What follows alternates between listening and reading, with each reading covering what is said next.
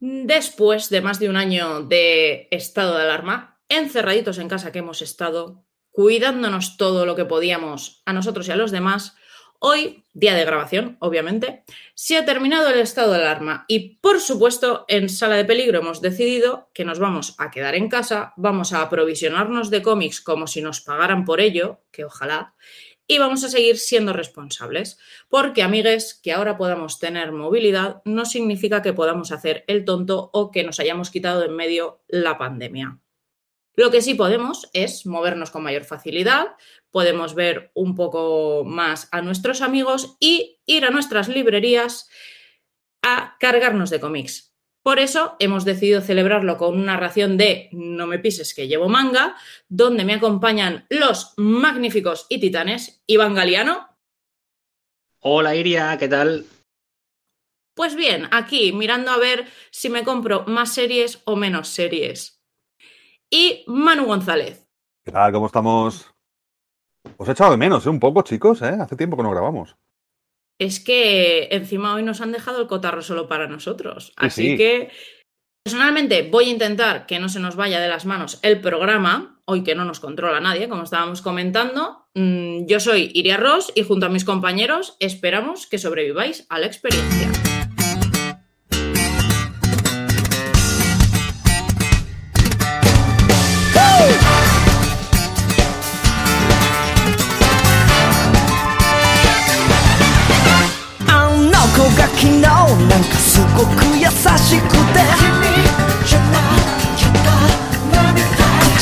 くしてはそんなつもりないけど。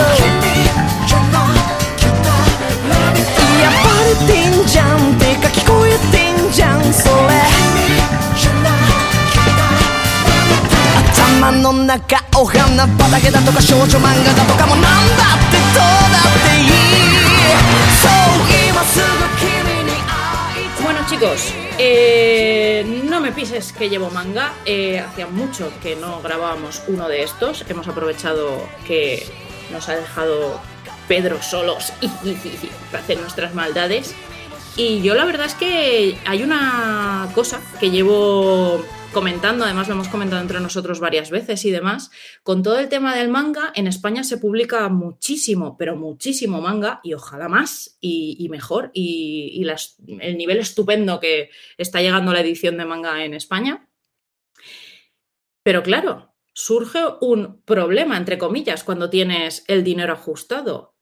Me pillo una serie larguísima, gigantesca, que no sé cuándo va a acabar. Me pillo un tomo único, que suelen ser un poco más raros en tema de manga.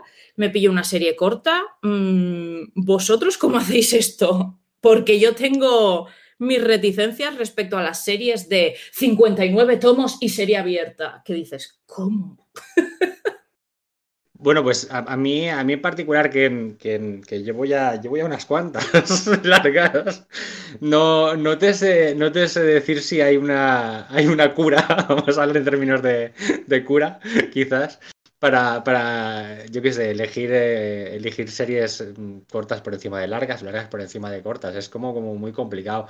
A veces tiene que ver mucho con, con yo qué sé, con, que el autor, un autor que sigues o que ha seguido, pues saca serie nueva y pues te metes otra vez, te enfangas otra vez con ello, ¿no? Entonces, mm, no sé, no sé, para mí es más una cuestión de, de, la premisa también, es decir, que si la premisa es interesante, em, pues oye, para adelante, si la autora tiene que dedicar pues 30, 40 volúmenes y tiene jugo para sacarle ahí, Em, pues oye, sí. Luego podemos mirar cada serie, cada serie en particular hasta qué punto em, tiene mucho relleno o, no lo tiene, o el autor tira para un lado, tira para el otro, o la premisa inicial es más fiel o menos fiel a ella. Pero, pero bueno, no es, una cuestión de. Yo al menos personalmente que cuando, cuando empiezo una serie diga, ah, bueno, pues esto tiene pinta de que me va, va a durar más o menos, entonces la, cojo y la dejo de hacer. Lo que sí que agradezco es que haya un poquito de todo, de, proyectos interesantes, tanto de bien acotaditos, pues yo qué sé, en series de 5, de 3, de 7 volúmenes, y series más largas con las que, bueno, te puedes, ir leyendo, puedes ir siguiendo una evolución de la historia y del personaje. A mí me cuesta mucho, ¿eh? francamente. O sea, cada vez me cuesta más, pero no, no solamente con el manga. Me cuesta también con los con, con el comic book norteamericano. O sea, cuando tengo que comprar alguna cosa de Panini o de, de Marvel o de ECC DC, me lo pienso mucho antes de empezar. Porque, ostras, mm, es un... Son series, sobre todo, a mí me pasan las series abiertas, las que tienen muchos tomos, que suele ser series muy shonen que a lo mejor tampoco me interesan demasiado. Pero las que empiezan, series abiertas que empiezan y no sabes muy bien, por ejemplo, Vistar, que empezó en su día, o ahora que ha empezado Arte, que también es una serie abierta en Japón y no sabemos cuántos tomos tiene, eh, me lo pienso mucho antes de lanzarme, ¿eh? porque, ostras, es... Ten en cuenta que estas series no están. Eh, son, series, además, el mercado japonés que funciona con entregas semanales, no son series top de, de, calidad súper grande cada semana. O sea, hay a veces que bajan, suben. Lo ha pasado con Vista. Con Vista ha habido un momento que se solucionó el misterio, pegó una bajona, luego vuelto otra vez a crecer un poco, pero son series que van fluctuando. Y tienes que ser muy fan y estar muy enamorado de los personajes para seguirlas. Claro, a mí también lo que me pasa es que yo he ido a temporadas de comprar más series o menos series de manga. Y también depende mucho del dinero que le puedas invertir. Yo ha habido temporadas que he comprado mucho más manga que mucho, o sea, que europeo, eh, temporadas que por mis cosas he comprado más europeo y demás. Entonces también, por otro lado, el dinero te va adaptando a los pozos en los que te puedes meter, porque hay veces que son pozos preciosos, pero son pozos.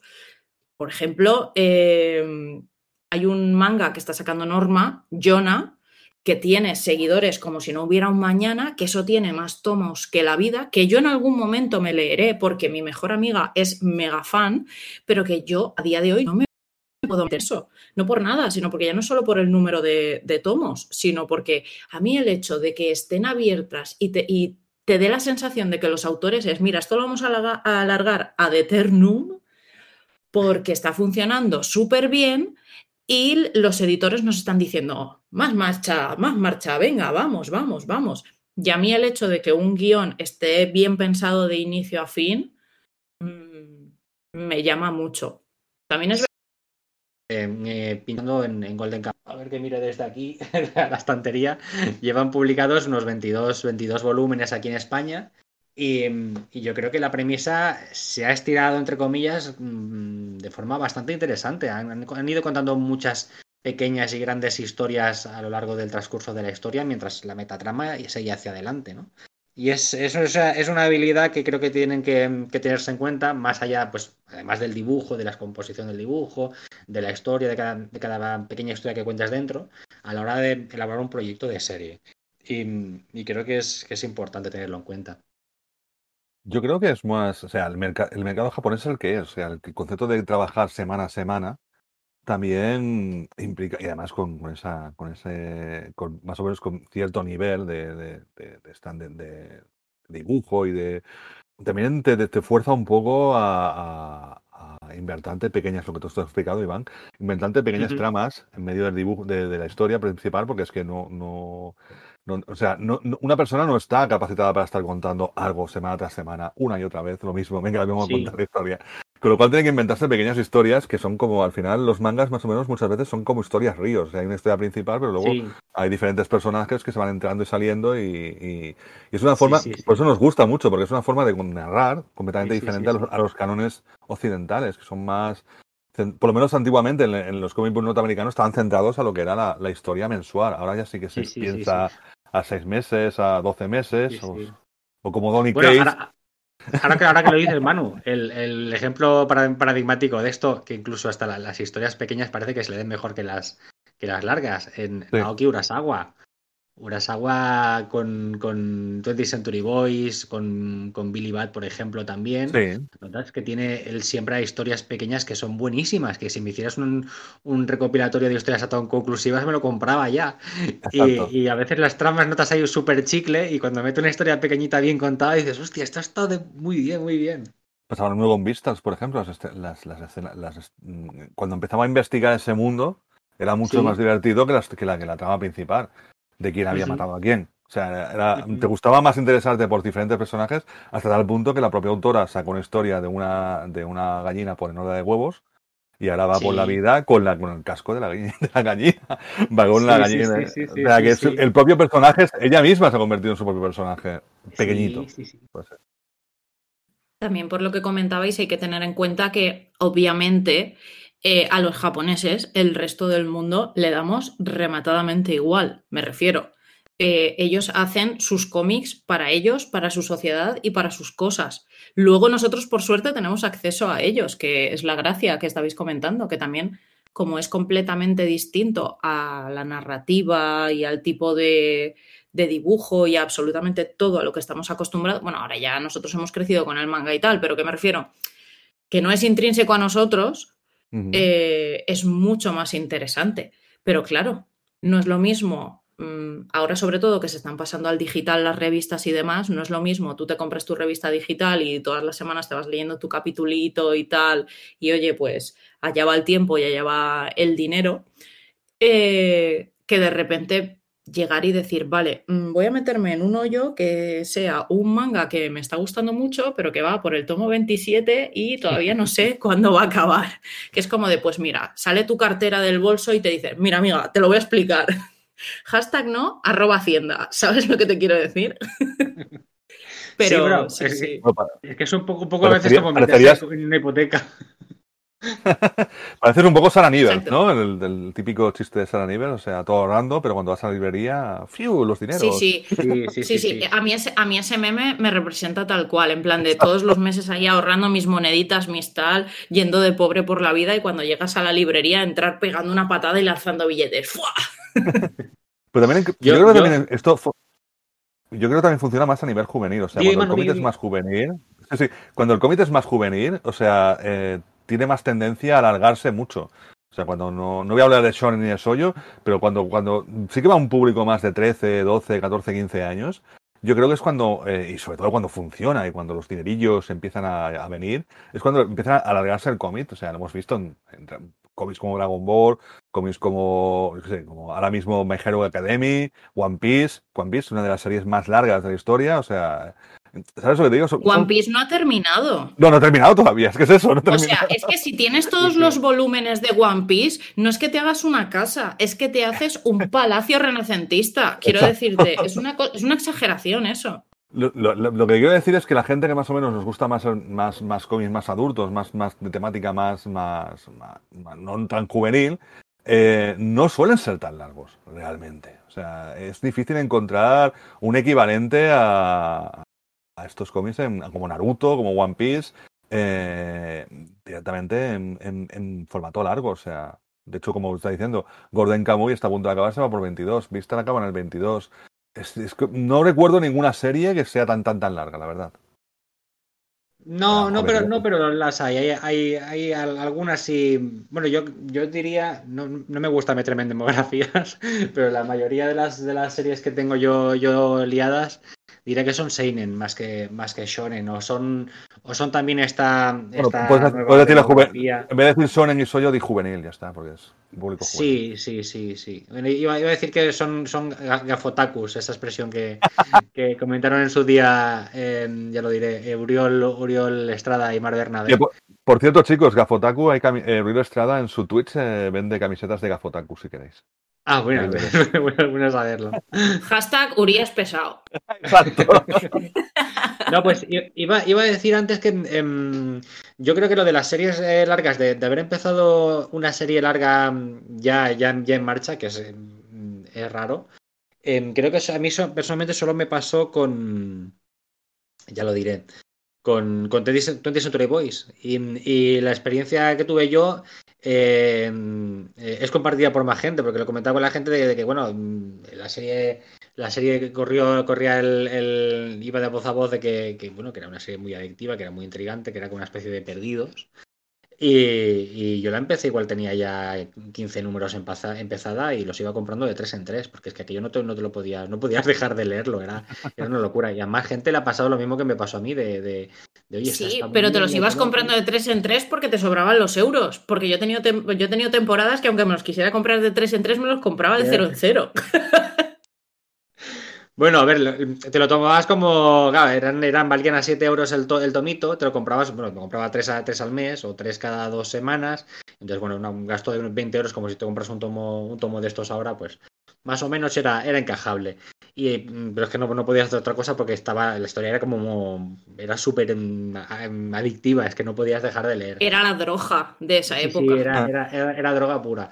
Y luego con otras series no me ha pasado tanto. Luego sí que es cierto que mm, suele pasar mucho que, mm, que las series eh, o te subes cuando empieza o luego meterte ya cuando ya lleva 10 volúmenes a la gente le da mucha pereza. De todas formas, Y a porque mí me son, parece 80, que... son 80 eu- son 80 euros como mínimo de, de golpe. También es- Claro, si te, lo, si te lo tomas así, em, dices, hostia, es que claro, me va, me va a costar. Porque claro, tienes que tomártelo también como si la serie hubiera empezado en el momento en el que tú empiezas a leerlo y, la, Ya. y tú mismo te, do- te dosificas. Tienes que tener la, la cabeza para decir, bueno, pues me la voy a comprar como si la estuviera, yo qué sé, como si compro ahora los yoyos o compro ahora cualquier otra serie. Pues uno cada mes y poquito a poco me la voy leyendo con calma y Ah, pero no, pero no confundas, los yoyos es diferente, porque los yoyos sí que tienen partes que se cierran. O sea, el primer arco de yoyos Sí, son, claro, sí, son tres sí, numeritos. sí, En sea, te puedes subir, sí. Y te puedes comprar los tres numeritos y ya está. Sí, Pero vamos sí, a ver, pero que estáis hablando como que la gente que nos gustan los cómics somos gente que tenemos mesura. ¿Desde cuándo hemos tenido nosotros mesura? Pero vamos a ver, lo que tenemos es falta de dinero, mesura ninguna. Si tuviéramos dinero por encima de la cabeza, llegaríamos y diríamos, eh, dame todo One Piece de una sentada. Vamos que nos vamos, a tope. Y el otro día lo dije, que- claro, o sea, el otro día se lo dijo un amigo, o sea, eh, yo si tuviera dinero, eh, seguramente tendría, sí, segunda residencia, pero segunda residencia llena de cómics. Te comprarías una biblioteca, Manu, pero vacía para llenarla. Exacto. Lo que, lo que yo sí que, sí que he hecho, he hecho en falta es que de, las, las series, eh, bueno, los, los, los medios de, de crítica, divulgación, las páginas web que hablen de manga, lo que sea, no hagan un poquito más. No sé si a, mm, a lo mejor hay alguna que lo hace, pero yo así en, los medios que yo conozco un poquito por encima, no, no lo veo hacer. No, no recuperan las, las series, o sea, para hablar de ellas según siguen su transcurso ni incluso cuando, cuando terminan. Es, es siempre cuando empieza la serie, a lo mejor lleva pues dos volúmenes como mucho. Ah, vamos a hablar de esto. Y entonces eh, ah, explican de qué va el manga un poquito, si está bien, a ver, a ver qué tal, cómo sigue y tal cual, pero luego ya la serie pasa un, poco, un poco al olvido. Y es interesante también hacer el comentario, hacer un poquito, para mi opinión, del seguimiento de, de qué tal está tal serie ahora y hacer un poquito de, pues eso, de- de actualizar eh, la, obra cómo va. Y yo, yo eso mm, no lo veo mucho. Normalmente lo que veo es eso, ha, ha empezado tal serie, tal, pues eso, un poquito como si hicieras publicidad realmente más que crítica. Y luego no, no, no la sigues, no haces recapitulación. Bueno, claro, como muchas series cuesta mucho que terminen, es complicado. Pero me falta eso, el, el- la reseña de la, la, la obra final, la obra en conjunto, ¿no? Poder ver cómo, qué ritmos ha tenido. Sí que lo ves, por ejemplo, en, en- a lo mejor en series de televisión. En series de televisión, pues dices, ah, pues ha empezado bien, tiene un pico aquí, tiene un pico allá, la ha cerrado de esta forma o de la otra. Y ahí sí que veo cierto análisis. Y eso se podría llevar perfectamente al manga de serie. No sé por qué no se hace más.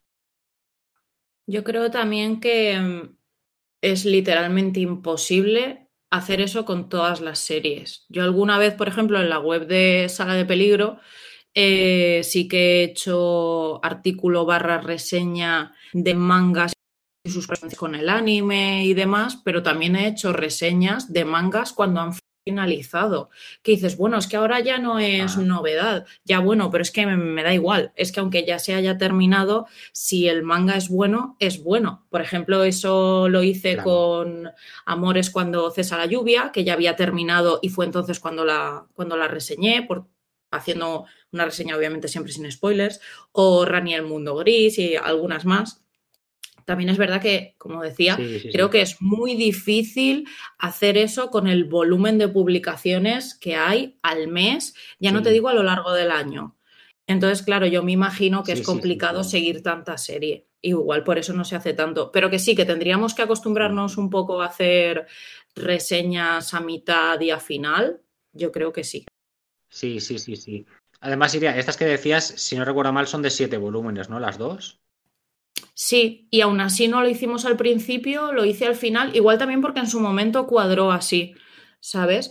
Y aun siendo cortas, me parece interesante hacerlo porque, por ejemplo, una de mis recomendaciones hoy eh, salió este mes, este mes, el mes pasado, bueno, uh, perdón, el último volumen de la serie, que son cinco, y, y la verdad es que si la hubiera recomendado en su primer volumen, versus al último volumen, la recomendación no habría sido la misma. Y luego lo comentaremos bien, o ahora pasaremos a hacer las recomendaciones, porque en No me pises que llevo manga, eh, vamos a hacer dos recomendaciones por cabeza. Y, bueno, todo este tema que estábamos comentando eh, está relacionado con también, creo, con las recomendaciones que vamos a hacer cada uno. Eh, Iván, ¿tú cuál habías traído para empezar? Ah, para empezar, para empezar, mm, bueno, yo realmente no sé, no sé cuánto me voy a extender en cada una. Sé que hemos dicho de, una extendernos más en una que en otra, pero no. Supuestamente era una reseña en condiciones y luego otra reseñita un poco más ligera. Pero como nos conocemos los tres y estamos aquí sin que nadie nos controle, ya te digo yo que esto se va a alargar. Así que comienza por donde más gustes. Vale, pues mira, yo me voy a, empezar por la, por la, que más me, me, ha entusiasmado. Bueno, me, entusiasman las dos realmente, pero me entusiasman de formas diferentes. Esta me entusiasma de forma, de forma eh, exagerada, de forma muy, muy, muy entusiasta porque em, para mí fue un, descubrimiento em, cuando, me la, cuando me la, me, la, vendieron o cuando me la ofrecieron. Voy a empezar por, voy a empezar por el principio. A mí, a mí ya sabéis que, la gente de CC me, encarga, me encarga artículos de vez en cuando eh, reseñas para su revista de cómics, que es una revista, es promocional, es una revista editorial. Son evidentemente pues, reseñas que tratan de presentar a la obra. Pues yo le pongo un poquito más de, de enjundia divulgadora o crítica, eh, son, son artículos pues, para vender el manga, obviamente, ¿no? Pero, pero está muy bien, ¿no? Eh, a mí me, me, escribió el editor de CC diciéndome, mira, hay una serie de manga que yo por, por los gustos que tú tienes, que te digo que te, que, te, que te gustan, porque te conocemos muy bien, y por otros encargos que me han hecho eh, anteriormente, yo creo que te puede gustar bastante. Y yo dije, venga, va, a ciegas, venga, sí pásamelo y le echo un vistazo y, lo miramos. Y lo que me pasó fue la, serie que ya han empezado, ya, han, han, empezado a publicar, que es eh, Nozaki y su revista mensual para chicas de, de Izumi Tsubaki. Y bueno, yo me quedé, me quedé a cuadros, es decir, eh, fue empezar a leerlo y mm, carcajada tras carcajada tras, carcajada. Es algo, algo exagerado. Yo no recuerdo otro manga Quizás el, el Yakuza de casa sí, pero un manga de humor que me haya. Yo diría además cómic en general de humor. Cómic así que me haya hecho reír tanto, tantísimo, con tanta frecuencia. Em, muy pocos, ¿eh? Muy pocos, muy pocos. Es una comedia. O sea, por si no, por si no se notaba, es una comedia que lo que hace es. Em, hace parodia o sátira de, de los mangas de, de em, Soyo de género romántico, de tipo romántico, que se publicaban especialmente en los 90. Lo que hace es coger todos los, lugares comunes, los topos y los, los, tópicos de ese tipo de mangas y les da la vuelta y se ríe de ellos. Y lo hace a través de, una premisa mm, muy sencilla pero muy divertida, que es, es, una chica que va al instituto, que le gusta mucho un chico y decide pues echarse para adelante y declararse al chaval. Entonces resulta que en aquellas cosas de que me declaro, pero no, las cosas no quedan muy claras cuando te declaras en un, manga, eh, la chica acaba descubriendo que el chico eh, realmente es un mangaka, es un autor de manga en secreto, y que hace, eh, hace romántico, hace cómic cómic romántico. Es además muy famoso, aunque escribe con, con seudónimo, entonces ella, entre aquello de que mm, me declaro o no me declaro, el, tío tampoco se entera mucho porque no las, no las pilla al vuelo precisamente, no es muy, no es muy espabilado. Eh, la chica acaba. Ah, Mira, tengo, tengo, que hacer aquí un inciso. O sea, es que el protagonista es anormal como él solo. Me encanta. Pero bueno, pero es que es que el manga no se libra ninguno, de, es lo que decimos. Hay, una, hay una galería de, mamarrachos y mamarrachas a lo largo de la, de la, serie que van apareciendo que es espectacular. Es cada uno de su padre y de su madre y no se libra ni uno. Es, es, fabuloso, es, es, lo mejor del manga, casi diría yo. Y entonces, nada, pues ella, ella acaba, acaba trabajando de él, porque ya tiene formación, formación artística también o le interesa. Y entonces acaba haciendo pues, trabajos de rellenar los negros, de entintado y tal. Y entonces el, ya os podéis imaginar, se utiliza esta premisa de que están los dos juntos trabajando lo mismo, pues para ella irle tirando ahí trastos sin que el otro se entere y para más mayor jocosidad del lector. Entonces lo que sucede es, a partir de esta, este primer inicio, con estos dos personajes, la, autora va, metiendo más personajes, va metiendo otro ayudante, va metiendo eh, otros personajes, eh, estudiantes del instituto que, ellos cogen inspiración para añadir a la serie, pues, oye, pues tenemos que meter aquí a un galán, va, pues el galán, mira, ah, pues puede ser tal, pues venga, hostia, vamos a...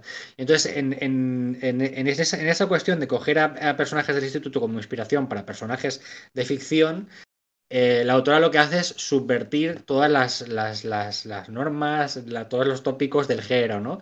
A base de hacer, pues, invertir los roles que normalmente hacen los chicos y las chicas en los, los mangas en los mangas, los mangas románticos, les da la vuelta, ¿no? Todo el rato. Y es, es, un descacharre continuo. También con las situaciones típicas, ¿no? De, ah, pues vamos a hacer, vamos a escribir una escena sobre esta situación típica en la que se encuentran los personajes y así ellos aprovechan para estar juntitos, pero fulanito le pasa tal. Todo, todas estas cuestiones que hemos leído en, los mangas de, especialmente los 90, eh, todas se aprovechan constantemente y yo diría que tiene aquí, tiene aquí fondo de armario para escribir historias, Tsubaki, pero hasta, bueno, da, para seguir larga, diría yo. Y está muy bien. Una cosa también a, contar del manga es que la, la, la, narrativa, la, estructura que usa es la de un, la de un John Coma, que son, son eh, mangas de, con, de tiras verticales de cuatro, cuatro, cuatro viñetas y en cada página de cuatro viñetas se desarrolla, un gag. Se presenta la situación, se desarrolla y, el, y patapam final, ¿no? Por así decirlo.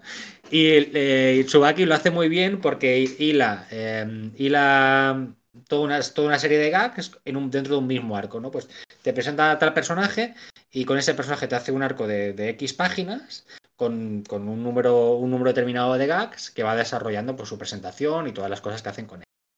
Y es fabuloso, es, es, muy, muy, muy bueno. Yo de verdad que iba leyendo y, no paraba de reír, no paraba de reír y te va presentando personajes a cada cual más raro, cada cual más, más especial de sus cosas. Y es fabuloso, es fabuloso. Aparte, además, también de, también de darle caña al, al, romántico, se le da también pues a, todos los temas de pues, videojuegos, mm, cultura popular japonesa, etcétera. Y yo, yo creo que está muy bien, yo creo que es muy recomendable. Si queréis pasar un buen rato y sobre todo que, que echar unas risas y no parar, yo creo que es un muy buen manga. Bueno, como ha comentado Iván, publica ECC. Eh, en principio es mensual, si no lo he visto mal, y son 8,95 cada volumen. Por ahora va por el tomo número uno.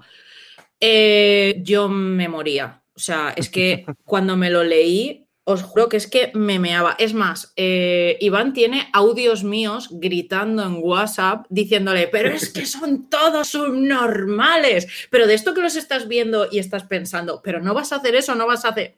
Y lo hacen. Y dices, es que sois idiotas y te mueres de la risa. Es una fantasía.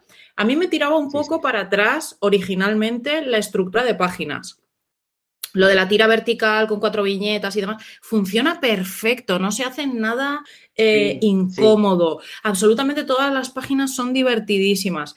Muy, muy, muy divertido. Y sobre todo, si, si, has leído eh, manga eh, shojo, este manga no es un shojo, pero si has leído shojo, que es de lo que se está riendo entre comillas, porque lo subvierte todo, en los 90 te mueres de risa. Y por un ejemplo, ahora que están haciendo la última temporada del anime de Fruits Basket, claro, a uno de los protagonistas de Fruits Basket, a Yuki Soma, en el instituto le llaman el príncipe, porque es típico personaje de, de Shoujo. Y claro, cuando en Nozaki de repente empiezan, ah, sí, mira, esa persona es en quien me he basado para hacer al príncipe de mi, de mi manga. ¿Y ves en quién se ha basado? Dices, no puedo con mi vida, o sea, brutal. Muy, muy, muy divertido. sí, sí, es que es su versión constante, es todo el rato darle la vuelta, darle la vuelta, pues eso, a, que tú, tú, tengas idealizada una ficción y luego dices, pues es que los autores esas ideas las pueden haber sacado de cualquier, de cualquier lado.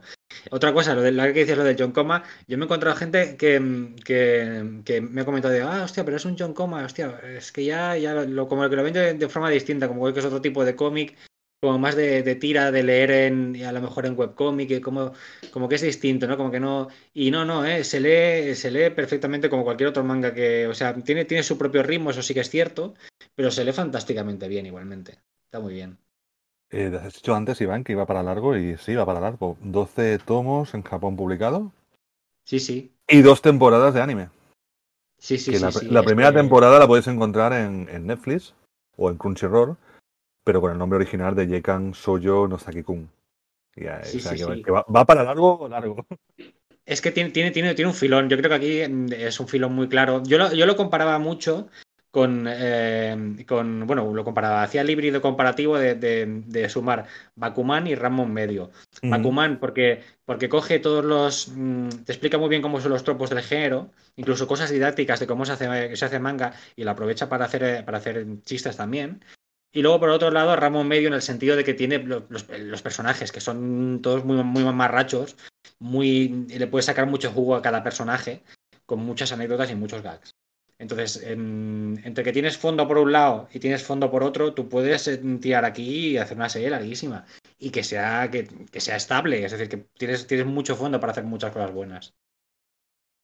Pues yo, ahora es mi turno, ¿no? Creo. Os, os traigo una pequeñita. Yo, yo voy a hablar de la pequeñita primero, si no os importa. Eh, yo he elegido una adaptación de, de Lovecraft, de mi admirado Howard Phillips Lovecraft, escritor norteamericano de, de terror, eh, que solo vio una novela publicada en vida, por cierto, aunque él publicaba en revistas. eh, y es la versión que ha hecho Go Watanabe de Las Montañas de la Locura. En Las Montañas de la Locura, aunque aquí eh, Planeta la ha traducido como Las Montañas de la Locura. Eh, quien haya conocido alguna vez a Gutanabe no es la primera vez que se acerca a Lovecraft, ya se había acercado antes, justamente antes había hecho la versión de El Sabueso, era una historias cortas, era El Sabueso y otras historias, eh, adaptaciones de, de Lovecraft eh, que publicó Juraría Ibrea aquí en España. Eh, Las Montañas de Locura es la, es la que segunda que vemos aquí en, en, en España de, de adaptaciones de Lovecraft, porque antes Tanabe ha publicado una serie que publicó FC eh, llamada Mr. Nobody, no sé si habéis leído alguno de vosotros, que antes números, esta no la conozco.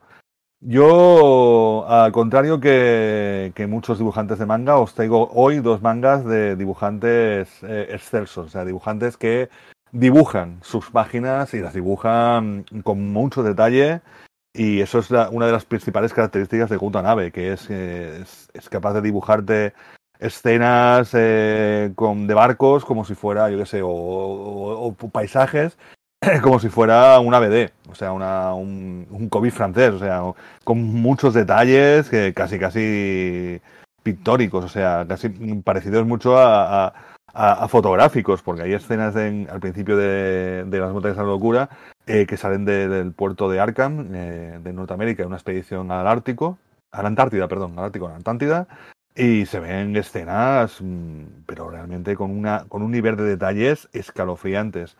Eh, en blanco y negro, evidentemente, porque son un manga. La, la verdad es que Las Montañas de la Locura son dos tomos, el, una, seremos pequeño, eh, se me enseñó la, la, la novela original es una novela corta, tiene me parece que 165 páginas. Eh, es una novela que se publicaba en revistas PAL en, en la época, en los años 30.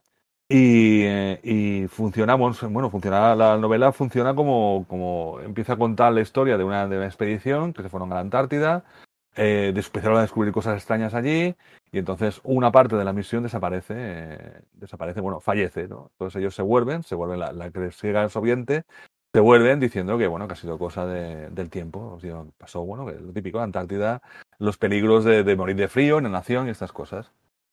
Pero luego, eso, eso son las 40 primeras páginas, me parece, del libro, que recordar. Luego Pacar cambia y te empieza a decir, pero realmente lo que ocurrió fue esto, que es una técnica muy de terror que siempre utilizamos. Y esto es lo que funciona en el, en el primer tomo, porque el Planeta Cómic lo va a publicar en dos tomos. El primer tomo de Montañas de Locura son las primeras 40 páginas, o sea, es como explica cómo llegan a la Antártida, cómo empiezan a descubrir cosas raras, pero... Eh, ¿Perdona? ¿Cómo? Pero si he visto. ¿Has dicho 40 páginas? Pero si he por- visto que el manga son no, no. 288. Ya, ya, pero el son las primer primeras- volumen. Son las primeras 40 páginas del libro, iría, lo que estoy diciendo. Claro, claro, por eso, 40 páginas del libro, patapam, 288 en el manga. Adelante Claro, con porque- la vida, claro. claro, no, porque- como no quieren que sean largas las series. Pero es que, es que el concepto es que esas 40 páginas es más o menos lo que es el principio del misterio. ¿Sabes lo que te voy a decir? Aunque aquí hay- Hmm. intro- introducen, introducen cosas de las otras siguientes, o sea, explicaciones de las siguientes, pero realmente en lo que es el, el- el- el concepto es que nosotros llegamos allí, pasó una cosa, y aquí desde buen principio, además tiene estas cosas muy, muy manga, que ya de buen principio en el primer capítulo ya te anuncian lo que está pasando, lo que va a pasar. que es una cosa también muy... Lo he visto mucho, en muchos mangas ocurren, que en las primeras páginas te, te informan de lo que realmente va a pasar más tarde. El primer capítulo es como una especie de presentación prólogo terrorífico de todo lo que va a ocurrir. Y claro, y luego, evidentemente, te, te, pone lo que es el misterio y te empiezas ahí cluchu cluchu. Además, es, un, una montaña de locura, eh, es un cómic que ha sido adaptado muchas, es una novela que ha sido adaptada muchas veces al cómic. Eh, por ejemplo, en nuestro Cés Piñol hizo una versión de las montañas de la locura, no sé si lo habéis leído alguna vez, pero que con su, con su estilo de narizotes, pero, pero lo hizo. O sea que lo que, lo que tiene de sí interesante, yo creo, la, la adaptación de Tanabe, es esa forma que tiene de dibujar eh, las propias montañas. Porque te hace, te introduce mucho en lo que es el terror cósmico de lugares desconocidos que manejaba muy bien Lovecraft. En ese punto la adaptación me parece brillante, porque tú ves esas imágenes de, del, del, paisaje antártido, estoy diciendo ártico todo el rato, pero es antártico, y, y, la verdad es que es sobrecogedor. Fresquito. El paisaje fresquito. O sea, es, es alucinante cómo, un, cómo eh, dibujar la nada blanca puede llegar a ser claramente sobrecogedora.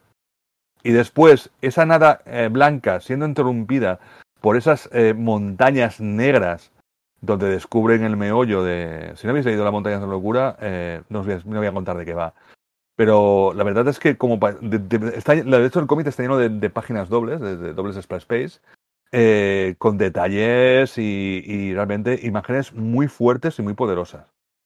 Luego también tiene, por ejemplo, eh, tiene montañas negras, cuevas profundas eh, y después también, como el hombre dibuja muy, muy, muy, muy bien y muy, muy, muy realista, eh, dibuja los antiguos y dibuja lo, lo que es, la, lo que es el cuerpo humano siendo torturado, lo dibuja de una manera muy, muy explícita y casi, casi muy gore y, muy terrorífica.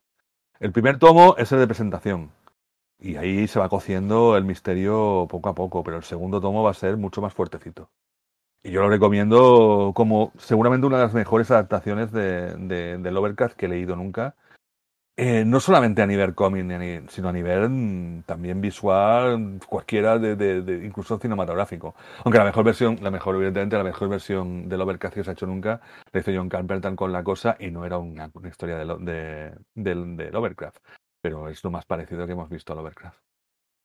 Muy interesante. Yo, yo, yo, mano, yo lo, yo lo estuve ojeando en la librería, no lo, no lo he comprado todavía, es posible que me anime más adelante, pero sí que me recuerda a esto que explicas del, del nivel de detallismo de las, las, escenas que vi en el, uh -huh. en, el, en el, manga.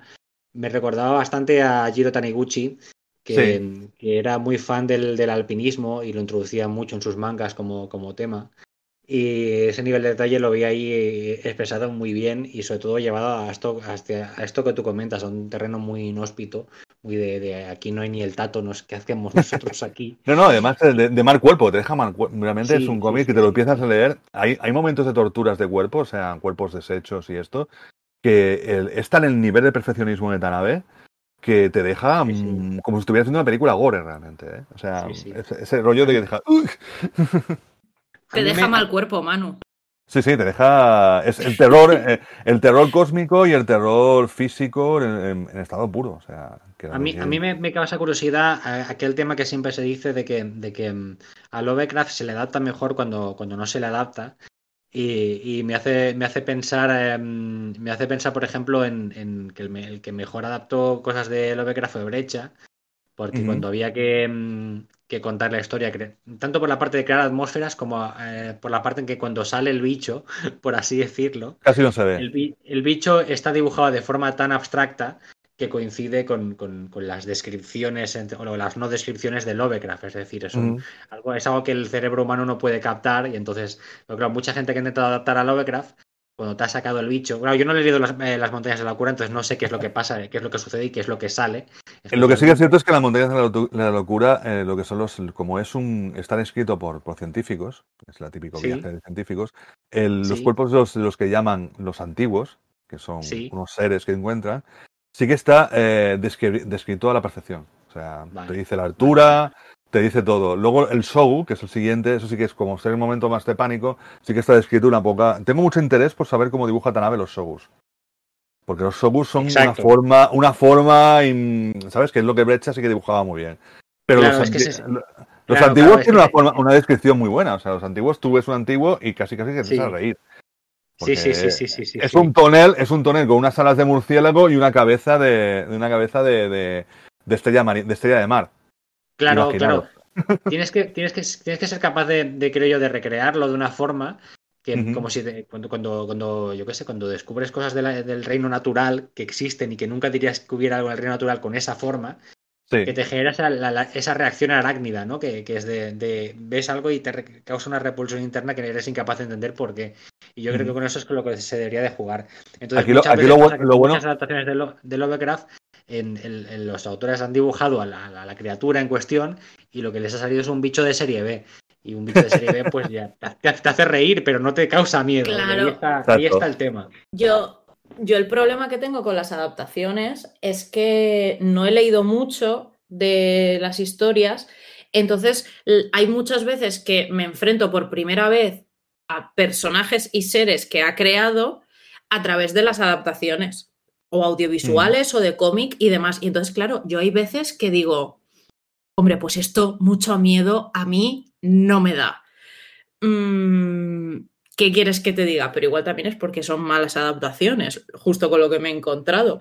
Entonces, si dices que Tanabe consigue crear un cómic que además eh, traslada bien todo el terror, la angustia y demás, pues oye, es a tenerlo en cuenta para leer. Porque ya te digo, el terror escrito llevado luego a imagen es complicado muchas veces.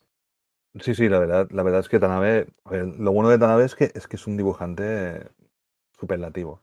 O sea, es, es sencillo, o sea, no va más allá del manga, o sea, es que es un dibujante que el hombre, yo creo que esto no lo entregaba cada semana, ya te lo digo yo. O sea, así de claro. O esto lo tenían que entregar, tenían que salir en revistas adaptaciones cada mes o cada dos meses, ¿sabes? O sea, porque no creo que ya estoy acá salido cada semana. Y si eso ha salido cada semana, ostras, le ponemos un piso a este hombre, porque es que. No, no creo. Hay muchos mangakas que entregan cada mes o Exacto. cada dos meses. Depende del contrato que tengan con la revista. esto es- esto- Entonces, además, yo es- esta publicación, no sé en qué revista salió exactamente, pero supongo que sería una revista de estas que salen mensuales y que son más. eh, en teoría salió en la. eh, publicó Kadoka- Kado- Kadokawa Corporation y se publicó en. Ah, bueno, se publicó directamente, o sea, por lo que. No, bueno, lo- por lo que veo, no, porque tiene capítulos. O sea, no creo que se publicara directamente. Porque debe ser la licencia de, de Planeta que compró. Kadokawa es una de las grandes, entonces Exacto. no te extrañe que tengan publicaciones específicas más donde específicas, eh, Mm. di- diferente a lo que sería el mercado más eh, mm, semanal, de revista, de revista semanal. Yo creo que es eso, o sea, pero, pero ostras, pero la verdad es que el nivel, el nivel de el nivel de, de, de- de dibujo es, es no sé, Iván lo ha joyado, pero es, es, es alucinante, o sea, es. De hecho, ya lo habíamos visto cuando le- la gente que compró Sabueso. Evidentemente, yo porque ya había leído Sabueso y las otras historias, y evidentemente me volqué porque es que es, es uno, yo creo que es uno de los mejores dibujantes de, de la, de la actualidad, o sea, dibujantes realistas, quiero decir, ¿eh? no, no narradores sí, sí, sí. gráficos. Narradores gráficos hay muchos mejores y no son realistas. Pero quiero No, decirte que... ¿Qué es El, sabueso lo leí, a mí me gustó bastante, está muy bien. El, el- tipo de, horror- de, de horror que, que hace con el sabueso está, está muy bien, yo creo que le encaja muy bien. Pero de ahí, de ahí mi duda de que mm, cómo será con, con, el, con las montañas de la locura cuando, va- cuando avance más la historia. Pero, pero Yo- sí, sí, sí. Yo por creo que cuando, te vayan, mis- cuando se vayan, se vayan cuando vayan entrando dentro de la ciudad y empiecen a descubrir cosas, yo creo que eso va a ser bastante, bastante más sofocante, porque la ciudad tiene ese punto, claro, se llaman las montañas de la locura. tiene ese punto de, de, de, de subyugarte. eh, y, luego, y luego cuando aparece el Shogut, evidentemente, porque el Shogut es una forma informe, de, llena de ojos, negra, o sea, eso. eh, Tengo muchas ganas de verlo. Tengo muchas ganas de verlo. Son dos tomos, además. O sea, si eres fan de las montañas de locura, como yo soy, y del Overcraft, es, es un must have, así de claro. Bueno, por ahora ha salido el tomo 1, Sí. eh, lo edita Planeta Comic y el primer tomo son 20 euros. O sea, que Tapa dura, ¿eh? Por eso. casi 300 páginas, tapadura, 20 euros. Yo creo que el segundo tomo será más grande. Me temo. Bueno, tendremos que verlo. bueno, y siguiendo en esta línea, no tanto terrorífica como de manga de, misterio, eh, yo mi primera recomendación mm, he venido a hacer mi campaña para que todo el mundo se compre voy a decir mal el título porque lo digo siempre mal, Aomanju, que no se, no se pronuncia así, pero me da igual, Aomanju, el bosque mágico de Hoshigahara, de Hisae Iwaoka. Publica Milky Way, es serie cortita, son cinco tomos, mm, ya se ha terminado y necesito que os compréis este manga todos, ya. Porque yo me lo compré por culpa de Iván y Manu, sí, por vuestra culpa. Me lo compré por vuestra culpa, os he adelantado por la derecha, me lo he leído entero, estoy living con este manga y no os lo habéis leído y no lo puedo comentar. Perdón, un inciso, iría, inciso, un iría, un, inciso. Eh, me quedan los tres últimos tomos por leer porque dije, esto me quiero leerlo junto. No sueltes spoilers, ¿eh? A mí me quedan, dos, ¿eh? Yo siempre sin spoilers, siempre, pero estoy living con este manga. Me ha gustado mucho. Tema. Eh, hace tiempo, hace unos meses, cuando todavía estábamos encerrados, que no podíamos salir ni a respirar, como aquel que dice, aquí mis amigos Iván y Mano me dijeron, Iria, hay un manga muy cookie que seguro que te gusta. Y entonces yo vi la portada, la primera portada, y dije, uy, esto es muy cookie, seguro que me gusta. Vi que iban a ser cinco tomos y dije, me lo puedo permitir. ¿Qué pasa? que yo solo escuché lo de Cookie y ya no seguí escuchándoles. Dije, si me lo han recomendado, adelante con mi vida y ay caramba, que fui a por cobre y salí con oro. ¡Qué fantasía! Eh, el bosque mágico de Hoshigahara, va de un bosque en medio de una ciudad, un bosque pequeño que está cercado, al que nadie se acerca. Y en ese bosque eh, viven en una casa destartaladísima dos niños, Soichi y Suzu. Y en ese bosque hay espíritus de todo tipo. Las flores tienen espíritu, los árboles tienen espíritu, las rocas tienen espíritu, los animales tienen espíritu, pero es que incluso las puertas de la casa destartalada tienen espíritu. Soichi lleva ahí mucho tiempo viviendo y lleva siempre una cartillita de estas con cuñitos eh, y cada vez que ayuda a alguien, y cuando digo a alguien es a un espíritu, eh, le ponen un cuñito en plan de, pues mira, tú me has ayudado, porque su intención es que se llene su cartillita para conseguir un deseo, algo que él quiere por encima de todo. Em, dicho así, parece una chorrada, pero ojo cuidado con los personajes, porque claro, desde la flor más pequeñita al árbol más grande del bosque tienen espíritu. Los objetos tienen espíritu. Pero ¿qué pasa cuando hay espíritus en los mangas? Que también hay deidades de por medio.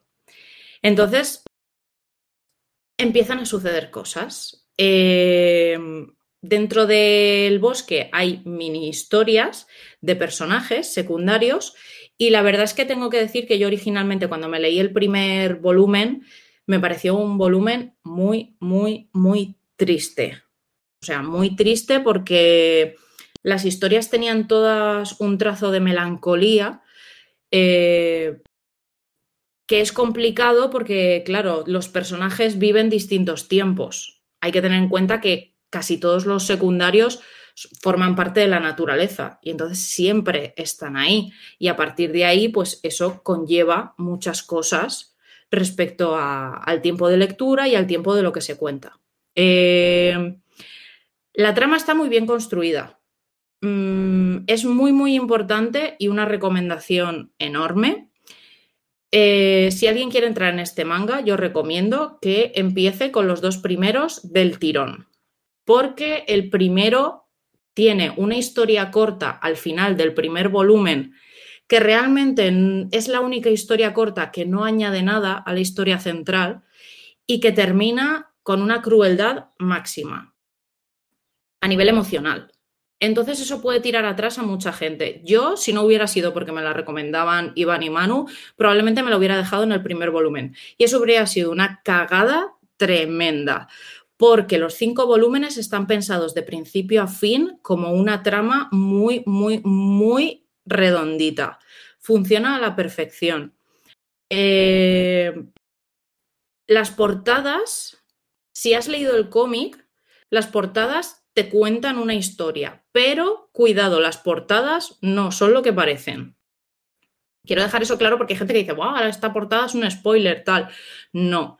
A mí me daba miedo que el quinto volumen, porque el quinto volumen tiene una portada muy, muy, muy preciosa, tenía miedo que el quinto volumen eh, perdiera ese tono melancólico de mitología, de seres sobrenaturales y que se volviera otra cosa que no debía ser, pero la verdad es que no, que la autora lo ha cuadrado, es una serie muy, muy buena, eh, súper recomendable para toda la gente que le guste la mitología los japonesa, los temas sobrenaturales hay un poco de amor, hay acción, hay mucho misterio. También utiliza un recurso muy bueno que es eh, utilizar iconografía de mangas de terror, pero sin llegar a desarrollarlo. Pero sí que utiliza eh, formas y soluciones de manga de terror y la verdad es que está muy, muy bien.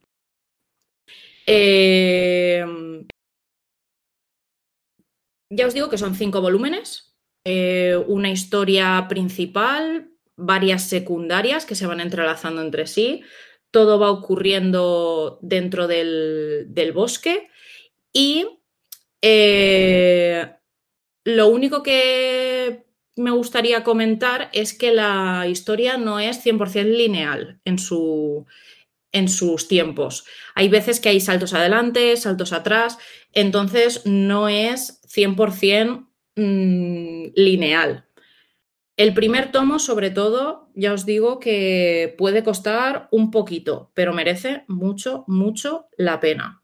Eh, son, como ya os he dicho, cinco tomos de Milky Way y cada uno de ellos vale 8,50.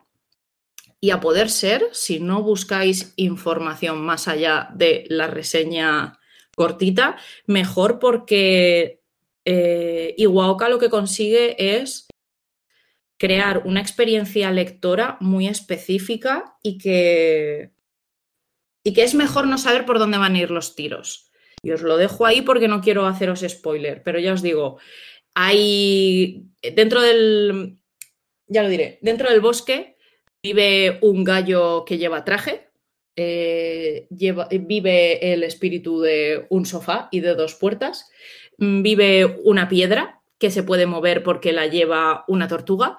Eh, es una fantasía. Es muy, muy bonito. Tiene un punto muy agridulce en algunos momentos, pero os lo recomiendo muchísimo. Y soy muy pesada aquí, soy muy pesada en la Asociación de Críticos y Divulgadores de Cómic. Pienso hacer campaña por este cómic como si me pagaran por ello, porque no os lo podéis perder. Y sé que vosotros no os lo habéis terminado, pero ya os estáis poniendo las pilas, porque es que necesito comentar el final con alguien y no puedo haceros spoiler. Bueno, poder puedo, pero no quiero haceros spoiler. El dibujo mm, es muy bonito también, pero al principio puede costar diferenciar un poco según qué personajes. Así que ya os digo, con paciencia y mucho amor a leerse este cómic. La que hemos liado. La culpa es vuestra. La culpa es vuestra. Yo, voy a añadir una cosita, diría que es que em, em, em, lo que has dicho, que a pesar de que la, historia no es lineal, porque, eh, se incluyen algunos flashbacks, los flashbacks que se, que se, incluyen o las pequeñas historias que se incluyen que, le pueden restar linealidad a la historia, no, no, son ni relleno ni desvía demasiado de la historia, sino que todo está hecho para reforzar, eh, hasta donde he leído yo, claro, hasta el tercer, yo he leído hasta el tercer volumen, para reforzar la historia, el grueso del el cabal del río, de la, de la, trama, por así decirlo, ¿no? Y es, la, la, la, la, impresión que a mí me da leyendo, leyendo estos tres primeros volúmenes. Y sí, sí, sí, sí, está muy bien. Muy bien, muy bien. Yo concuerdo contigo en esto que tú dices de que es mejor leer los dos, los dos primeros volúmenes del tirón, porque a mí me pasó, es cierto que el primero lo encontré un poquito quizás lento, muy de presentar la, la historia, muy de presentar la premisa, muy de, pues de colocar las piezas un poquito en su sitio y en el segundo ya se empiezan, se empiezan a mover. te empiezan a interesar ah, más los personajes porque ya, ya los conoces un poquito más. Y, a partir de ahí, pues para adelante. Eh, a partir de yo reconozco que, el, que el, en el tercero el nivel del drama ya está, es muy importante, hay un, un crescendo importante. Pero cuesta mucho dedicarle, coger yo que sé, cinco volúmenes de la serie y los del tirón. Hay tantas series eh, ahora mismo en marcha que, es muy difícil, muy difícil. Pero bueno, le, daremos a ello, obviamente la acabaremos. A mí, yo, yo me sentía atraído por ella mm, por dos cosas. Una de ellas, por lo que ha dicho Iría, de las portadas. Las portadas son la sobreguarda. Si la abres, eh, utiliza hasta, hasta, utiliza todo. O sea, toda la portada es como un pequeño dibujo fantástico que si lo abres te cuenta un poco una historia, porque va de, izquierda a derecha, eh, contrario al manga, que va de derecha a izquierda, y te va contando un poco la historia, o sea, te va contando eh, con los personajes y te va contando, narrando con los personajes que van a salir y más o menos lo que pasará en la historia. Eh, pero lo chulo, lo que a mí me encantó de, de Hisai Iwaoka es el, el, dibujo de las caras. No solamente la, los dibujos que hace de, naturaleza que son muy vividos, muy también del estilo Hayao Miyazaki. Eh, pero las caras son muy personales y, es algo que en el manga en el manga encuentras poco tanta o sea tanta personalidad en, un dibujo es difícil de encontrar. Y claro dije hostia esto me tengo que pillar más que nada para ver qué me están contando o sea que me quieren la conjunción no tenemos por un lado paisajes a lo Miyazaki y por otro lado una forma de dibujar rostros dibujar expresiones muy muy personal dije, hostia, esto me lo tengo que coger. Y es lo que decís, el primero a mí mmm, me gustó, pero me gustó más por el rollo, por el rollo friki de un, de un gallo, un gallo con traje, las puertas que son dos señores, ¿sabes? Ese rollo ya me, me pilla. Ese rollo mitológico así como fantástico me coge. Pero es cierto que, que, a partir del segundo, que son los dos que me he leído solamente, empieza a introducir lo que es realmente la explicación de, lo, de la trama principal y, y cómo se va desarrollando. Mm, tengo los tres, y me los iba a leer esta noche, porque ayer me leí el, que voy a recomendar luego, y me lo iba a leer esta noche. También tengo dos de vista por leer, el último Weird Hats, o sea, tengo unos cuantos mangas, voy acumulando para leérmelos así del tirón porque, por el ansia viva. Y está que cara esta noche. Yo, yo, yo, yo voy, a, voy, a, añadir una cosa de respecto, respecto al manga. A mí me, me gustan mucho los cómics que, que tocan el, el, tema, el tema mm, eh, no sé cómo decirlo, los espacios naturales. Me, gustan mucho los cómics que hablan de bosques, de montañas. Cuanto más, más perdidos en, el, en el monte, mejor. Y, a mí precisamente lo que me atrajo de, de Omanchu en su momento fue precisamente eso, que fue coger el, el manga, a ver pues la, portada con ese detalle de, de, paisajes naturales, de bosque, de bosque profundo, y abrir las páginas y empezar a ver que todo es espacio natural y que las historias transcurren allí. Y además muy, muy bien, muy bien dibujado con mucho detalle y, a quien le muere, que tenga también ese fetiche, le va a gustar mucho. Claro, además es que el, el, bosque en sí es un, es un personaje también, es un punto clave de, de toda la historia. Pero bueno, ya os digo, mmm, por favor, leeroslo vosotros todas las personas que nos escuchan, por favor, compráoslo, disfrutadlo, leedlo y comentádnoslo en redes. Pero vosotros dos, leeroslo ya, que necesito enviaros audios gritando. Porque es que, es que qué finalazo. No voy a contar más. Esta noche cae, Iberie. Esta noche cae. Muy bien. Mañana estoy esperando tu review. bueno, pues yo, yo la, la otra obra que tengo Mm, lleva ya tres volúmenes, tres volúmenes guays, tres volúmenes bien. Y es, es una historia. Mm, no sé cómo explicarla. Yo diría que está entre lo típico y entre lo, entre lo atípico. Eh, es la cantina de, mediano, de, de medianoche de, Yaro Abe, que es una, es una serie de. Yaro Abe es un autor japonés que empezó a publicar con 41 años. Él, he leído por ahí que trabajaba en una agencia de publicidad o trabajaba en publicidad y, con 40 años ya se decidió a hacer manga. Y, es muy curioso, pues todo, la, la, estructura de la obra, el tema y la forma, la forma en la que lo trabaja. ¿no? la idea es muy sencilla, la premisa es muy sencilla. Eh, son historias de, pues, de, una cantina, de un bar, una, una tasquita eh, en, en, Japón, en un barrio pues donde, donde hay mucha vida, vida nocturna, ¿no? donde hay bares, hay clubs de striptease, hay, industria nocturna. Y, y eh, pues por allí pasa, pasa de todo. Pasan pues la gente del barrio normal y corriente, pero también pasan, pues, yo qué sé, strippers, actores porno, eh, yakuzas, gente que tiene trabajos extraños. Y entonces la, la, mm, cada historia Em, mm, ¿cómo, ¿Cómo explicarlo? Cada historia lleva, lleva de título o, em, o, arranca hablando de un plato, un plato típico, una tapa, pues arroz, arroz ternera, arroz al curry, eh, un encurtido, una sopa, un ramen, un, lo que sea, ¿no? Y cada, cada capítulo tiene el título de un plato. Y es un poquito la excusa para hablar de, de, una historia, una historia personal, una historia pues de alguien, de uno de los comensales que llega allí a la cantina y, y por una cosa por otra, pues eh, cuenta, cuenta su historia o su historia se abre a la gente que va, que va allí.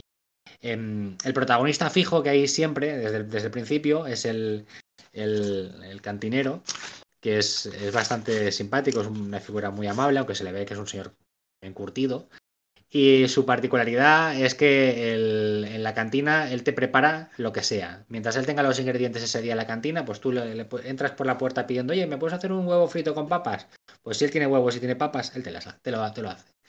Entonces, eh, a partir de ahí es cuando se desarrolla cada historia. Son, son historias cortitas, de no sé si 12, 10, 16 páginas quizás cada historia y todas funcionan con esta, con esta premisa. A medida que van avanzando las, la, a medida que se van acumulando historias, lo que sí que hace Yaro Abe es que mantiene a ciertos parroquianos del, del bar, de la cantina, los, los, mantiene, los va sacando y cada uno tiene una personalidad pues muy especial también y, juega con ellos para relacionarlos con el, siempre el nuevo visitante que entra en la cantina y del cual se cuenta la historia.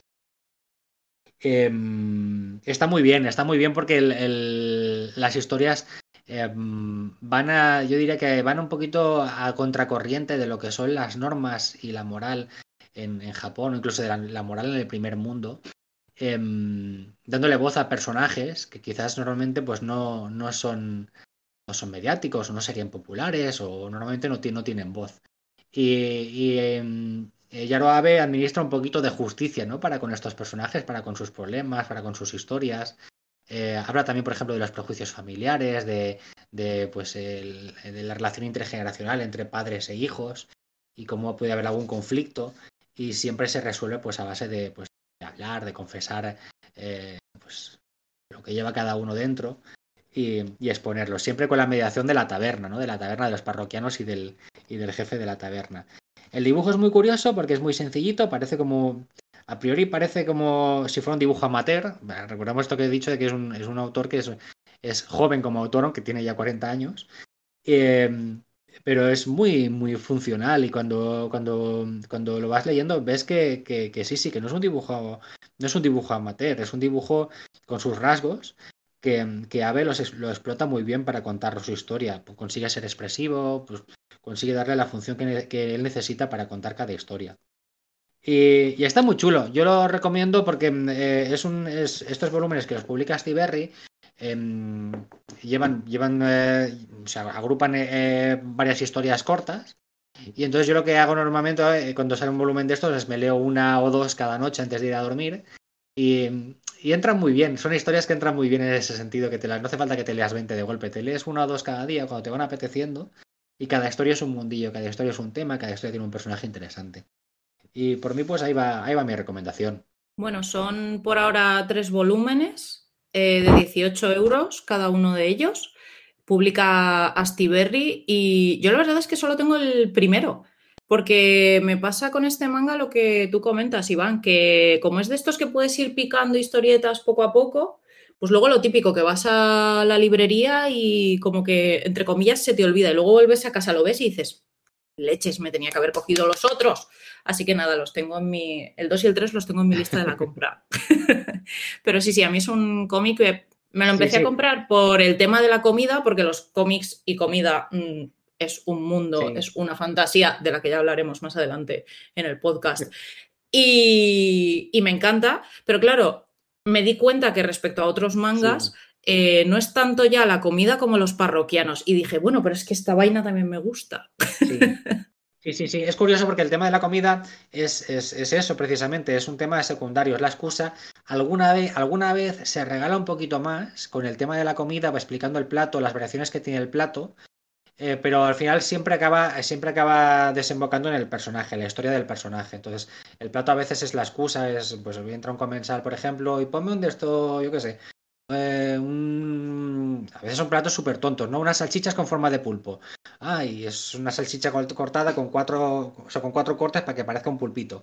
Entonces el plato a lo mejor pues eh, te dice el comensal que él le recuerda cuando su madre se lo hacía de pequeño, por eso lo pide siempre y a lo mejor luego aparece la madre en, la historia más adelante y ahí se desarrolla eh, pues algo, ¿no? Y el plato ha sido un poquito la excusa. Entonces es, es así, a veces se recrea más o menos, pero bueno, está muy bien, está muy bien. El buen ojo también que ha tenido este viernes de publicar este cómic en, en, medio de la pandemia cuando todo el mundo echa de menos los bares. Ojo, ¿eh? Sí. Yo lo dejo ahí. Pero, pero, pero tiene, tiene una cosa, curiosamente son, son platos, muchos de ellos son platos Claro, nosotros no somos japoneses, pero a mí me da la sensación de que los podrías hacer tú, tú en tu casa. Y tiene cositas, esto lo de las salchichas, por ejemplo.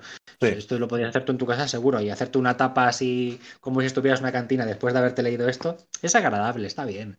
Seguro que tú te has hecho alguno en casa ya. Bueno, alguna, alguna cosilla, alguna, alguna. Hay algunos que son más. ¡Lo sabía! a comer. Iván, queremos ir a comer a tu casa. Iván, Iván cocinitas, Iván cocinitas, señores. Yo siempre, yo siempre digo que a mí me gusta, me, tengo, pero una cosa es que me guste, que tenga un poquito de pasión y otra cosa es que lo haga bien. Entonces ahí luego ya servirle la que te comer a la gente me da un poco de. No importa, hemos cenado, hemos cenado contigo en el chino, quiero decirte, sabes que somos de buen comer. Si me, pones, si me pones ese listón, más miedo todavía me da, porque madre mía. Por cierto, yo desde aquí lanzo, lanzo un, lanzo una, una invitación, una un, recibo de invitación porque, para que Andel, Andel Looker, eh, amigo nuestro, nos invite algún día a comer, porque no para de colgar fotos de comidas que hace y eso es de muy mala leche. Ahí lo dejo. Invitación enviada, se lo diremos Exacto. Ander, invítanos, primer aviso. Exacto. O te mandamos a Iria. que ya sabes cómo se pone. Bueno, una cosa que quería comentar yo de Cantina de Medianoche es que si bien Astiberri con el Gourmet Solitario eh, publicó en sentido de lectura occidental y hubo gente que eso le sentó como una patada en la entrepierna, Cantina de Medianoche está sin espejar y está publicado en sentido de lectura oriental. Por si hay alguno que se haya quedado con la espinita de decir, no, Astiberri, ¿por qué? Pues chico, porque es lo que dicen los japoneses. ¿Yo qué quieres que te diga? El caso, Cantina de Medianoche, Astiberri, por ahora tres tomos. Uh, Iria, Iria, voy a añadir una cosita, más que se me había olvidado. Tiene, tiene serie en Netflix. En Netflix, si no recuerdo mal, tiene serie. Eh, yo no Cada vez pronunciamos peor. Netflix. Netflix. Insertar hashtag. serie, anime. Pero tiene, tiene serie de, de, eh, imagen real. O sea, tiene serie de imagen real. Uh, y uh, de imagen real me viene. Bueno, no tanto de imagen real como de animación me vienen mal porque a mí estas series me dan hambre. Claro, luego que porque he engordado en el encierro, nos ha jodido Mayo con las flores. Si es que. A, mí, a mí, directamente me hacía pensar en una película que me gusta mucho eh, japonesa que es eh, Tampopo, que va sobre ramen. Y digo, hostia, yo me pongo a ver esta serie porque el manga, el manga dices, vale, me puede abrir el apetito, pero verlo en pantalla, ahí cocinándolo, digo, esto puede ser un peligro espectacular. Se escucha el porque están cocinando y dices, mira, no, no puedo, tengo hambre. Manu, sácanos de este chicos, pro ya, de pro ya, pro ya, que se nota que, que, que, que, falta tiempo, falta poco para comer, se nota. Estás hablando de comida, pro, pro, que decía el, el Kuni. Sácanos de este pozo, Manu. Yo, yo, a ver, redoble de tambor, taca, taca, taca, traigo mangaka viejo, manga, manga, manga antiguo, mundo viejuno. Os traigo un manga de, de Ruichi Kiyami. Y Ruichi Kiyami, ahí donde lo veis, tiene, tiene ya 76 años, nació en, en, en 1944. Este ya ha recibido las dos raciones de la, de la AstraZeneca, seguramente. Eh, y es un clásico de, de nuestra infancia, nuestra, nuestra, infancia leyendo mangas, porque era el autor de, de My the Psycho Girl, que, que, se publicó en el 85, por aquí llegó, me parece, a finales de los 80, principios 90, y Crime Freeman. Crime Freeman, que no sé si os acordáis, que era uno de los mangas, de, era de iba de un asesino que cuando Pero Crying Freeman es fantasía. Es la, vale, yo no había nacido. Yo en el 85 no había nacido, pero Crying Freeman, always in my heart. Sí, sí, además era, era, era un tío guapísimo, que, que, que, un asesino guapísimo que cuando mataba lo convertían en, en el maestro asesino y, y, él iba llorando, por eso era eh, eh, llora hombre libre, ¿no? Era, era, era un manga y además luego al final se iba enfrentando con, con, con, los dueños de las triadas, con los jefes de las triadas, en plan videojuego, se iba enfrentando contra bichos cada vez más, más, más alucinantemente gigantescos. Eh, bueno, sí, es verdad. Me voy a centrar. Me voy a centrar y vamos a hablar de, del señor Ikegami. El señor Ikegami eh, empezó su vida como, dibujando para la revista Garo, o sea, la revista Garo Experimental, en los años a, finales de los 60. Eh, y luego fue contratado por Mizuki, por Shigeru Mizuki como, como, como asistente. De hecho, de hecho, el cómic que traigo es Yuko, que es una recopilación de sus mejores historias. Pero en realidad Yuko es el título que le han puesto Satori aquí en España porque en realidad era, se llamaba, el cómic en realidad se llama Ryoichi Ikegami Author Selections, que en el cual el propio Ikegami ha seleccionado sus mejores historias creadas por él. Eh, y aquí lo que ha hecho Satori es dividirlo, en, vez de poner ese título, ha dividido en dos, en dos tomos, uno es Yuko y el otro es Oen, que se ha publicado, el primero se publicó a mediados de abril y el segundo se ha publicado ahora a principios de mayo. Eh, se puede leer individualmente, yo hablaré de Yuko porque sé que me he leído, Oen no me lo he leído todavía, y es extraño porque recopila historias, pero en vez de empezar eh, biográficamente, hablando, eh, van al revés. Las historias, de hecho, las que encontramos en Yuko son historias que dibujó el propio Ikeyami en los años 90 y empezamos con una en la revista Big Comic y empezamos con una dibujada en 1999 y acabamos con otra publicada en 1991. Luego, en el siguiente tomo, en OEM, acaba eh, la historia con una de sus primeras historias que publicó en la revista Garo, a finales de los 60. O sea que va yendo para atrás, o sea, empieza con lo más nuevo y acaba con lo más viejo. Tiene su historia, porque al principio, la primera historia que le da el nombre de Yuko, eh, trata sobre un dibujante eh, de cómics que entrega su historia, su primera historia a Garo y no se la aceptan. Y acabará con Oren, con una historia que él entregó en Garo. O sea que tiene su juego ahí de selección bastante chulo. ¿Qué vemos en Yuko? En Yuko sobre todo vemos historias de, mujeres fuertes y sobre todo muy de fetichismo. Son historias, cada una de ellas, que tiene que ver con un fetiche. Eh, evidentemente son, eh, es muy rollo psicológico, psicológico sexual, las historias de, quien haya, quien haya leído alguna historia como Santuario o del propio Ikayami verá que, que son que le gusta mucho dibujar desnudos femeninos y desnudos masculinos. Dibuja siempre figuras. Eres muy fan de Nia Adams, una cosa a tener en cuenta. O sea, eh, se le gustó mucho, le gusta mucho el cómic norteamericano. De hecho, fue la primera persona que hizo Spider-Man en, en, manga. Hizo y que fue el que dibujó el primer Spider-Man en manga. Y la verdad es que dibuja cuerpos muy, muy, muy realistas y, y sobre todo el cuerpo femenino, que es muy realista. Cada historia es un fetiche. A ver, muy realista, de persona muy trabajada en el gimnasio. Exacto, de persona muy guapa. Porque, o sea, de, gente muy preciosa, muy definida, que dices, mira, no voy a estar yo así en mi vida, tampoco es que me importe, ¿sabes lo que te quiero decir? Pero lo del realismo, ojo, ojo con el realismo. Ya, pero son chicas japonesas, ¿sabes? Que las chicas japonesas más o menos tienen todas el mismo perfil, más o menos. Bueno, yo estaba pensando en Crying Freeman, que dices, bueno, vamos a ver, esa montaña de persona. No, eso es el, protagonista de Kevin Freeman, igual que los protagonistas masculinos, son gente eh, con los, ¿cómo se llama? Con los, con, con, la tableta Toblerone en su sitio, ¿sabes? Eso, y nosotros no lo tenemos. Me parece que ninguno de los tres tenemos tableta Toblerone. Iván no lo sé, no lo he visto sin desnudo. Eh, Yo creo que nos hemos convertido todos en Kinder Chocobón. exacto, Kinder bueno, Kinder bueno. Prosiga. Las historias cada una tiene un fetiche. La primera va sobre el Shirabi, el Shibari, Shibari o, Kimbaru, que es el Kimbaku, que es la forma, el estilo este del bondage de atar japonés, que sabes, a los japoneses les gusta mucho atar a las chicas, va sobre eso.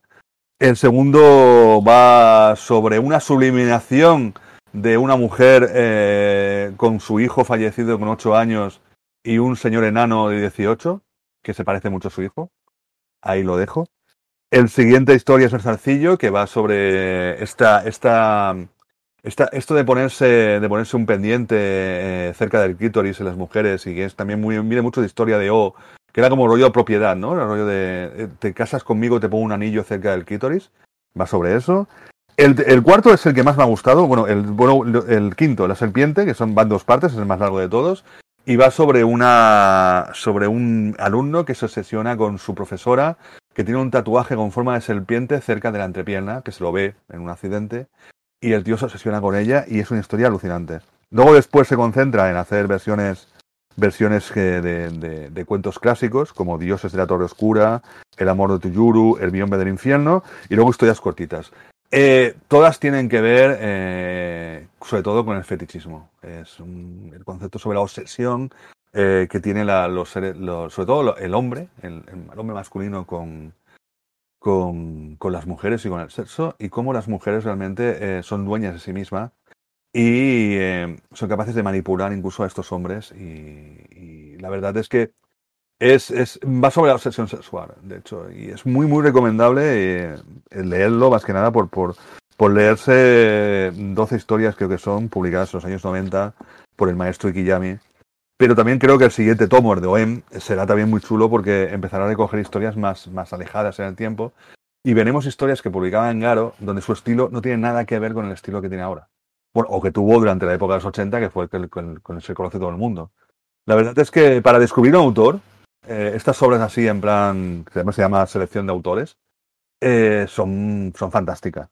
Y, y, de hecho Satori está haciendo un trabajo alucinante, no solamente con trayendo, trayéndonos obras desconocidas de Ruichi Kiyami, sino trayéndonos cosas de Kazuo Umez, trayéndonos cosas de Chotaro y Shirimori, eh, el rey del manga, evidentemente, o trayéndonos el Queen Esmeralda, que ha publicado hace poco, del de maestro Leiji Masamoto, eh, eh, que todo el mundo recordará como, como, como el autor de, de... ¡Uy! Se me ha olvidado ahora el nombre del autor de...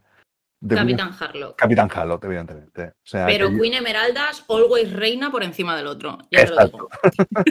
en teoría es como una especie de mundo paralelo, ¿no? Es como. ¿no? Es mundo compartido, es el Legiverso. Es lo que hay. Y la verdad bueno, es que. eh, Satori, Satori siempre, o sea, Satori, además unas ediciones muy cuidadas y. Eso, eso iba a comentar, que es de Satori Manga, son 448 páginas, que ahí se dice pronto. O, chamen. 22 euros. Sí, eso, sí, pero esto chamen, pero no se te desmonta cuando lo abres. No, no, no, no. Y además, y además es denso, o sea, porque son, claro, son, estamos hablando de 12 historias. Y 12 historias con su. Menos las últimas son muy cortitas, con su. con su rollo denso que, que, que llena, vamos, que llena bastante. ¿No os habéis oído alguna historia de, de estas? ¿O habéis oído el Yuko? ¿O tenéis ya el Oen? No, um, yo quiero, quiero leérmelo, porque además ya son varias las personas que me han comentado todo el tema de, de, lo que iba y tal. Sí que es verdad que hay veces que este tipo de mangas, por todo el tema que trata de las parafilias y demás, hay veces que te lees algunas historias que dices, ay, això era precis. Pero bueno, mmm, en la variedad está el gusto y a mí es un tipo de, de manga que sí que, que, sí que me gusta, así que me, lo, me, haré con él, me lo leeré. Aquí, Cuando aquí me lo lea ya te, ya te enviaré audios diciendo ¡Uh! Aquí el concepto que tener es que los hombres somos gilipollas y las mujeres mandan. Eso es lo que. Es el adelante, concepto. Es el concepto. Menos una historia donde hay un, un, momento que no me ha gustado, el resto van todas de eso. Y yo creo que. que no, mola. pero independientemente, también hay que tener en cuenta lo de siempre. Hay que contextualizar en qué momento salen estas historias publicadas por primera vez. Bueno, esto salieron, esto salieron, salieron en los 90. Esto salieron en los 90. Claro, Luego claro, tenemos, por que, sí, pero- que el otro tomo, que ya se, van más a historias de los 80 y de los 70, a ver cómo son. Aquí ya. Sí, no, pero lo, lo decía más que nada porque no puedes leerte una obra de este estilo en especial, o sea, ninguna obra la puedes descontextualizar, pero justamente con estos temas que están tan candentes según qué cosas a día de hoy a nivel social, cosa que está Sí. muy bien, eh, no puedes leerlo con ojos de actualidad, porque es que si no te vas a querer tirar por un barranco, ¿sabes lo que te quiero decir? Entonces, pues ser consciente de dónde te vas a meter a leer que puedes encontrar cosas que sean más afines a ti o menos afines a ti, pero lo que no puedes hacer es mirarlas con ojos de, Sí, de hoy. Sí, sí, pero igual, igualmente es, es- es lo, que te- lo que tienes razón en esto, pero que, que realmente no son historias que yo haya visto. parece- no que no me hayan chirriado, solamente menos una, el resto no me ha chirriado ninguna. O sea, y, A mí me parece un tema muy interesante, o sea que yo me lo voy a comprar seguro. eh, es eso. O sea, sí, además, además eh, eh, con el dibujo de Kiyami en los años 90, que ya es un dibujo evolucionado, un tipo de narración ya muy, muy, muy estilizada. Ya es, es que ten en cuenta que este hombre en los 90 tenía 60 años. ¿Qué, qué le vas a enseñar? O sea, ya es un hombre ya que tiene, tiene unas tablas impresionantes. ¿Y Galeano? ¿Usted ha leído alguna vez cosas de Kiyami? Yo, yo en su día leí algo de, de Crying Freeman, pero, pero no, la, no la llegué. O sea, podría volver perfecta, perfectamente a Ikegami y, y debería volver porque leí Crying Freeman de una forma muy así, muy pasajera. Creo leí algún número suelto que me dejó alguien. No me acabo de enganchar porque igual mm, no era el tipo de. Cuando empezó el manga no era el tipo de manga que me, que me llamaba más la atención. Pero, pero sí, sí, podría volver a perfectamente ahora a leerlo y de hecho me pica la curiosidad un poquito, sí, sí. Igual es que no lo pillaste en el momento que te tenía que pillar para leerlo, simplemente. Que eso pasa Puede- con muchas obras. Puede ser. Sí, puede ser, puede ser. Yo recuerdo que me llamaba mucho la atención, pues, mm, em, que entraba dentro de, lo- de los tópicos eh, con los que nos vendían el manga eh, en su día, ¿no? Que es mm, violencia, eh, sexo y, y cierto preciosismo, ¿no? Que encajaba, encajaba muy bien con ese tipo de historia. Pero no, no fue una obra que me llamara así para, para... Así como si otras que salieron en su día, aquellas obras publicadas, en, ahora no me acuerdo, como... Bueno, sabéis lo que quiero decir, ¿no? Aquellos álbumcillos pequeñitos con los que se publicaba, por ejemplo, Grey, Igualita, también. Em, eh, este, supongo que creo que me lo dejó alguien, pero no, no, no, no, me acabo de entrar. Pero podría entrar perfectamente ahora y me, supongo que me gustaría. Bueno, y para terminar la ronda de recomendaciones rápida, que siempre decimos que va a ser rápida y luego hashtag no, arroba policía, mi, res- mi segunda recomendación es Akamatsu y Seven Macarras in Love de Showa y Hiromasa Okujima, que lo publica Tomodomo. Y en mi línea de hoy de recomendaros series cortitas es una serie de tres tomos 8 euritos cada tomo y solo ha salido el primer número. Por lo tanto, os voy a contar muy ligeramente de qué va, cuál es el tema principal, para que os sumerjáis en esta fantasía cómica que es Akamatsu y Seven Macarras in Love. Básicamente los protagonistas se conocen porque Akamatsu, que en la portada si la buscáis es el rubio, eh, cada vez que está cabreado de la vida, se va al parque, busca a Seven, que es el moreno, que es mucho más alto que él, mucho más tocho, para pegarse de guantazos con él, porque los dos son unos macarras de tomo y lomo. A macarras no los gana nadie. El caso es que es absurdo que Akamatsu lo busque siempre porque Seven le pega unas palizas que flipas. Pero vete tú a saber por qué a Kamatsu eso le encanta y se va contentísimo para casa con la cara hinchada, como vamos, pero como un globo, a dormir Vete, más a gusto que un arbusto. Vete a saber por qué, dice. No, no, no, no, a ver, se explica, no lo quiero, no lo quiero contar, pero se explica, ¿vale? En el, en el manga. Pero sí, sí, sí, no, o sea, pero que las escenas de, de pegarse de golpes eh, es tal cual un. O sea, no dirías que es un BL cuando te lo empiezas a leer, porque es que ya te digo, son muy, muy, muy macarras. Y el tema es ese, que Seven siempre está en, en el parque, se explica por qué también, y Akamatsu de vez en cuando va a liarse de guantazos con él. Básicamente, ese es el inicio. Y a partir de ahí, cosas pasan. Eh, obviamente, teniendo en cuenta que es un BL, se, se advierte ya que ahí va a haber eh, historia de amor, amistad. Te dejan también entrever que hay secretos detrás de los personajes, detrás de los dos, posible trama yakuza y demás. O sea, es que lo tiene todo. Y tengo que decir que tal y como lo han traducido, a ver, me explico, la traducción no la puedo, no puedo decir que sea maravillosa porque yo no me lo he leído en japonés, pero la localización en castellano, los insultos, cómo se hablan entre ellos, lo macarrónicos que son, en plan de, es que sois más cazurros que hechos a encargo, es una fantasía, es muy divertido este manga.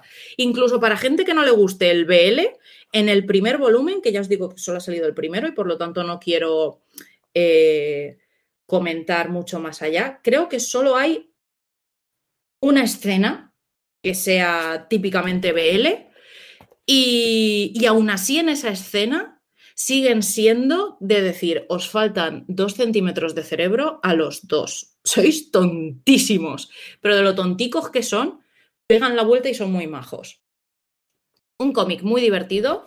Eh, el dibujo de Okujima, eh, según su biografía en el tomo, pone que es la primera vez que se enfrenta a un BL y su estilo de dibujo es bastante shonen, las cosas como son.